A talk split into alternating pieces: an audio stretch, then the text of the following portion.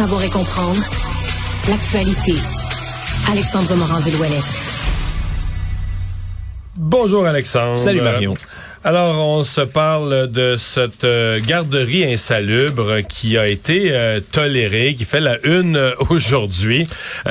plusieurs problèmes de propreté, des problèmes carrément de garde des enfants. Dans certains cas, on n'avait pas les, ratios, même pas proches des ratios qui sont requis. Et finalement, on s'est rendu jusqu'au bout du permis. Elle n'a jamais été fermée. C'est juste qu'au renouvellement du permis, là, il y a eu un bug. Oui, ce qu'on comprend, c'est que Québec a toléré là, une garderie, celle-ci, le petit monde d'Adanou qui se trouvait à Mascouche pendant des années, même s'il y a eu au total 45 plaintes différentes au ministère de la Famille. Ça a fait l'objet de 52 inspections différentes depuis 2012. Mais comme tu le dis, c'est seulement le 17 février dernier que l'établissement a fermé ses portes parce que le permis était définitivement échu. Mais en novembre 2022, le novembre dernier, on avait déjà dit qu'on renouvellerait, on renouvellerait pas le permis alors qu'on aurait pu tout simplement le révoquer. Mais non, on a laissé quand même plusieurs mois de temps d'opération à cette garderie-là qui pouvait accueillir, c'est une garderie non subventionnée, pouvait accueillir jusqu'à 72 enfants. Et là, quand on dit qu'il y a eu plusieurs inspections au fil des années, c'est qu'on a trouvé plusieurs détails extrêmement troublants.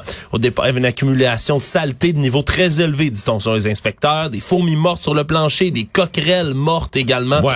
ce matin, j'ai parlé à une, éducatrice qui a fait un court passage là, environ huit mois, parce qu'elle a pas aimé ce qu'elle a vu, mais dit les insectes. Là, elle, elle, est allée chercher un poupon qui dormait à la sieste, qui avait des fourmis d'en face, là, puis, ah, ah. puis sur les bras. Là. Ça vient, ça vient me chercher. Non, non, c'était un problème, les insectes. C'était un problème tout le temps, tout le temps, les insectes. Des excréments qui s'apparentaient à ceux de rongeurs dans un berceau également qui ont été trouvés. Et c'est pas tout, là. C'est pas seulement un problème de propreté non plus. Il y avait des enjeux de santé, de sécurité auprès des enfants qui ont été observés. En 2019, par exemple, la garderie aurait privé un enfant de repas, aurait omis d'isoler un enfant qui avait subi un accident sérieux. Ils avaient payé une amende de 8000 dollars en lien avec ces accusations-là, avaient reconnu sa culpabilité. Mais en décembre 2020, là, c'est, cette fois, c'est un enfant qui aurait été attaché à une chaise pour l'isoler d'après une enquête du ministère. Il y a des enfants qui ont été laissés sans surveillance à au moins à deux reprises à l'été 2022. Et finalement, comme je le dis, ben, on n'a pas révoqué le permis. On a seulement décidé de ne pas le renouveler.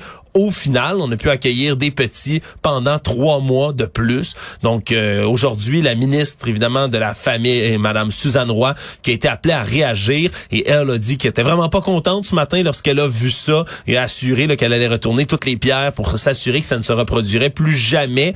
On n'a pas répondu immédiatement quand on lui a demandé s'il y avait des têtes qui allaient rouler au ministère suite à ces tout tous ces appels qui ont été non entendus et ces enquêtes qui n'ont pas donné suite finalement.